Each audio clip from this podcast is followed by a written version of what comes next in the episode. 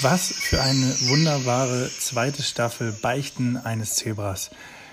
Über zehn, ja sogar elf Gründerinnen und Gründer haben bei mir gebeichtet und es kam wieder unglaublich viel zusammen.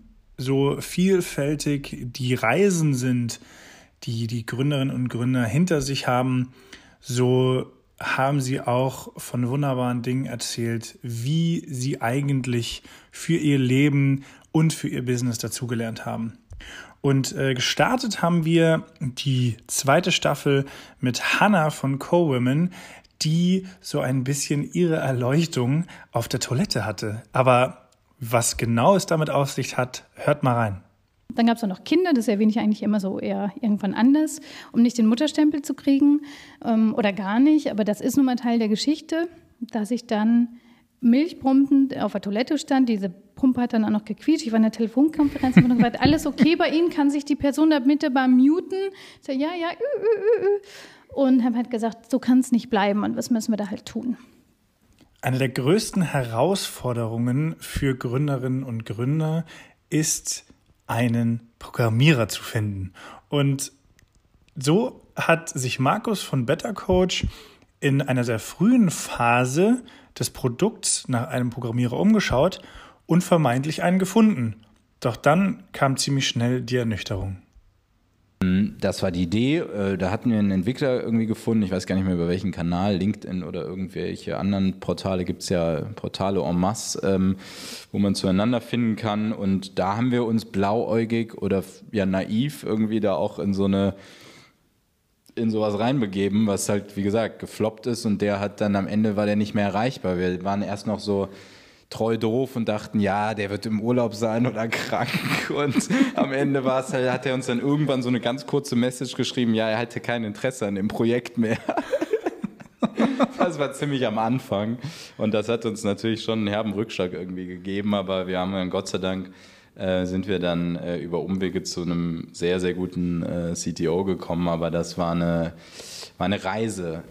Im Vergleich zu Markus hat Laura mit Marktkost ein analoges Produkt geschaffen. Und zwar liefert sie Lunch in Gläsern aus. Und auch da hat sie sich am Anfang einen Partner gesucht. Und ob das so gut gegangen ist, das hört ihr hier für die Produktentwicklung und für alles waren die super cool. Und am Ende, als wir die, unsere allererste Testphase hatten, war das eine Vollkatastrophe. Da standen wir am Ende, also eigentlich war das so ein bisschen so der Deal, wir hatten ja auch kein Geld und also, ne, also wir haben alles eigenfinanziert und ähm, wir können da jetzt, wir haben immer gesagt, okay, bitte die Preise so gering wie möglich, wir können auch mithelfen und hier und da. Und am Ende war es dann so, dass wir dann sogar teilweise in der Küche noch mitstanden und mitgeschnibbelt haben, weil die halt auch organisatorisch oh, wow. gar nichts hingekriegt hatten. Wir aber dann unsere Kunden natürlich bedienen wollten und ich habe dann auch immer schon sehr hohen Anspruch. also so war dann, äh, hatten wir nicht eine Fünf-Tage-Woche äh, Fulltime, sondern eine Sieben-Tage-Woche Fulltime. Zu Beginn einer Startup-Reise kommt es ganz oft vor, dass die Gründerinnen und Gründer sich erstmal kein Gehalt auszahlen. Teilweise sogar über Monate, manchmal auch Jahre. Arne von Mindset Movers hat mit seinen eigenen Gründungen und äh, jetzt mit seiner neuesten Firma eine ganz klare Meinung, wenn es um das Thema Gehalt geht.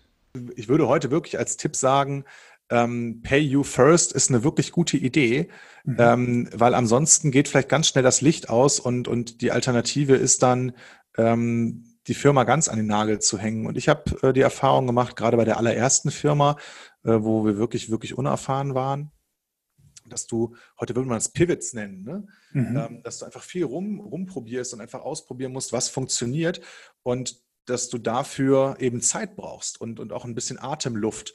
Und äh, sich gar kein Geld zu bezahlen, ist ähm, nur so lange cool, äh, wie man das auch selber irgendwie aushalten kann. Ich sag mal, als Student äh, geht das vielleicht noch irgendwie. Ähm, da sind die Lebenshaltungskosten nicht so hoch. Ähm, und wenn, wenn man dann irgendwie anfängt, äh, eine Familie zu haben und, und äh, die in Anführungsstrichen versorgen zu müssen, dann sind die ähm, Nöte, äh, ja, Geld zu verdienen, halt halt größer. Nicht jede Idee oder jedes Produkt ist auch erfolgreich. Das musste Franzi von den jungen Tüftlern merken, als sie auf einer Messe zum ersten Mal ihren Prototypen vorstellen wollte und das Feedback war wirklich ernüchternd. Du brauchst dieses Kabel, du brauchst dieses Board, du brauchst diese Software, du das ist so eine lange Liste an Sachen und da macht Sinn, das alles in eine Box zu packen, ne? super Idee äh, und diese Box zu verkaufen. Haben wir gemacht, ganz äh, agil, wie wir das so machen in so Nacht- und Nebelaktionen, haben dann ein schönes Layout gemacht, haben Boxen drucken lassen, haben das Material bestellt, Lernkarten äh, äh, gelayoutet, gedruckt und so alles zusammengepackt. Dann waren wir auf der Didakta, weil wir da eh waren, aber haben da auch diese Boxes gelauncht und auf der Didakta, wer, also wer läuft da so rum? Verlagsleute, mhm. oft Männer, 50 rum. Und da haben wir uns angesprochen, ach krass, eure Boxen sehen aus wie meine äh, äh Medikamentenschachteln. Ja, und wir so. Die meisten von euch werden dieses Getränk kennen und auch schon einmal getrunken haben. Und ich spreche von Bionade. Aber die wenigsten kennen die wahre Geschichte, wie es eigentlich zur Entwicklung von Bionade gekommen ist, wie kurz im Vergleich zu der wahnsinnig langen Entwicklungsphase eigentlich der Erfolg war. Und da ist Peter ein Thema ganz besonders in Erinnerung geblieben und er sagt, es war die Ehrlichkeit, die Authentizität, die Bionade ausgemacht hat und die die Menschen geliebt haben. Und dazu hat er auch eine kleine Anekdote erzählt. Ich hatte ein Interview ähm, von äh, Spiegel TV. Die sind ziemlich, äh, ja, die gehen also voll drauf, sage ich jetzt mal. und wir haben das in unserer Füllerei äh, äh, äh gedreht und die Füllerei war 40 äh, Jahre alt damals. Die war also eigentlich nur, die Maschinen waren alle verrostet mhm. und wir haben die alle weiß gestrichen, weil wir uns keine neuen leisten konnten und der, durch das Weiß ist schon wieder der Rost durchgekommen. Und ich stand da also an so einem Band. Hinter mir war die, äh, die Flaschenwaschmaschine, also die größte Maschine, die diese Mehrwegflaschen äh, wäscht. Und, äh, äh und die war eben über 40 Jahre alt mhm. und plötzlich tut es einen riesigen Schlag. Mhm. Die Maschine bleibt stehen und mein Bruder kommt ins Bild und hat eine drei Meter lange Eisenstange in der Hand, die er in die Maschine reinrammt und wie ein Dollar dran hebelt. Von Bionade, also etwas, das wir uns alle sehr gut vorstellen können, sogar wahrscheinlich fast alle schon mal getrunken haben, hin zu etwas, das etwas mystisch ist, ja, dass wir uns etwas schwerer vorstellen können. Und zwar künstliche Intelligenz. Adrian Locher hat mit Merantix ein sogenanntes Venture Studio geschaffen, das sich damit beschäftigt, mit Fokus auf den Gesundheitssektor durch künstliche Intelligenz noch bessere Lösungen zu schaffen. Und äh, er hat von seiner Reise dorthin erzählt, die von unglaublichen Erfolgen, aber auch Misserfolgen erzählt. Und er sagt, das eine hängt auf jeden Fall mit dem anderen für ihn zusammen sozusagen parallel dazu habe ich dann eben, wie gesagt, das Side-Projekt äh, mit was Neuem angefangen, was dann genau die gegenteilige Richtung genommen hat. Ja, also ja. mit, mhm. der, mit, der, mit der Firma davor haben wir dreimal pivotiert und hatten auch beim dritten Mal kein Glück. Mhm. Und äh, mit Dein Deal hatten wir halt beim ersten Mal auch einfach sau viel Glück. Ähm, und das war uns aber auch von Anfang an bewusst. Ich glaube, äh, das war eben auch ein wichtiger Baustein sozusagen, das Scheitern davor, hat mich persönlich sicherlich ähm, deutlich ähm, more humble gemacht, um jetzt mal den englischen Ausdruck zu bemühen, ähm, auf den Erfolg dann auch. Ja, also ich habe halt gesagt, so in meiner letzten Company äh, bin ich gescheitert ähm, und das hat nicht funktioniert. Jemand, der schon viel Erfahrung mit Spaces und äh, Veranstaltungen hat, ist Nico Wojcik. Der Gründer des Tech Open Air hatte schon die größten Persönlichkeiten aus der Tech- und Startup-Szene auf seiner Bühne. Und ähm, so kann es dann auch mal passieren, dass jemand wahnsinnig berühmtes trotzdem am Eingang nicht erkannt wird und es zu einer kleinen Komplikation kommt. Und da gibt es auch die schöne Anekdote, äh, das ist uns dann tatsächlich in Berlin danach auch nochmal passiert, dass am Eingang quasi äh, die Person äh, nicht wusste, wer Sergey Brin ist. Ja. Wir haben da so mit einer lokalen Produktionsagentur gearbeitet und die hatten jemanden abbestellt für die Tür und wir haben das jetzt auch nicht sonderlich gebrieft, ne? So, das ist halt auch so ein bisschen der Berlin-Tor-Flair, so, ne? Also mhm. müssen jetzt auch nicht eine Riesennummer darum machen und ja. jetzt einen roten Teppich ausrollen und dann kam Sergey Brin eben und äh, sie so, ja, wer sind Sie? Und äh, so, ja, ähm, Sergey, Sergey Brin. Und sie so, wie schreibt man das? Und er so, was meinst du, Sergey oder Brin? Sie so, ja, beides. Und dann hat er quasi diesen Namen buchstabiert und durfte dann rein in unser Event. Ja, haben wir ihn reingelassen. Wer kennt dieses Sprichwort nicht? Fake it till you make it. Und insbesondere in der Startup-Szene ist das ein weit verbreiteter Begriff beziehungsweise Sprichwort. Und äh, damit will man insbesondere in der Anfangsphase so tun, als könnte das Produkt schon alles, was man sich dann später vorstellt. Daniel Giebisch und sein Bruder waren bei der Höhle der Löwen. Damals haben sie Little Lunch in einer ganz kleinen Auflage produzieren lassen und haben es dann dort vor Ort gepitcht.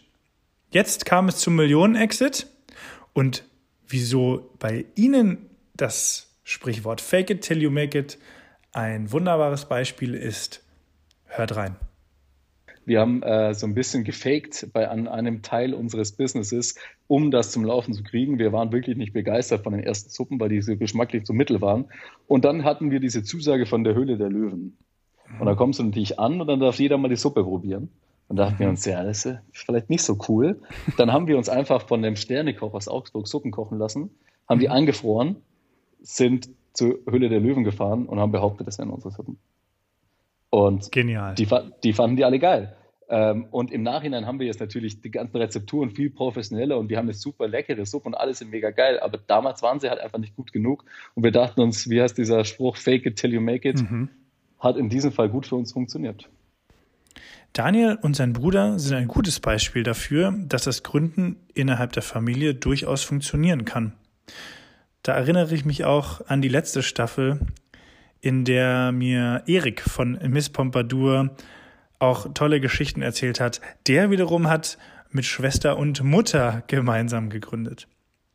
Es kann aber auch ganz anders laufen, nämlich dass Gründerteams nicht mehr so gut funktionieren wie beispielsweise am Anfang der Idee. Und Lilia, die Gründerin von Baukind, Papok und Swapface, hat mir davon berichtet, wie schwierig es ist und auch herausfordernd, wenn das Gründerteam nicht mehr zueinander passt. Also ich wollte im Grunde gehen, bevor es zerbricht, mhm. ne? was ich nicht verhindern konnte.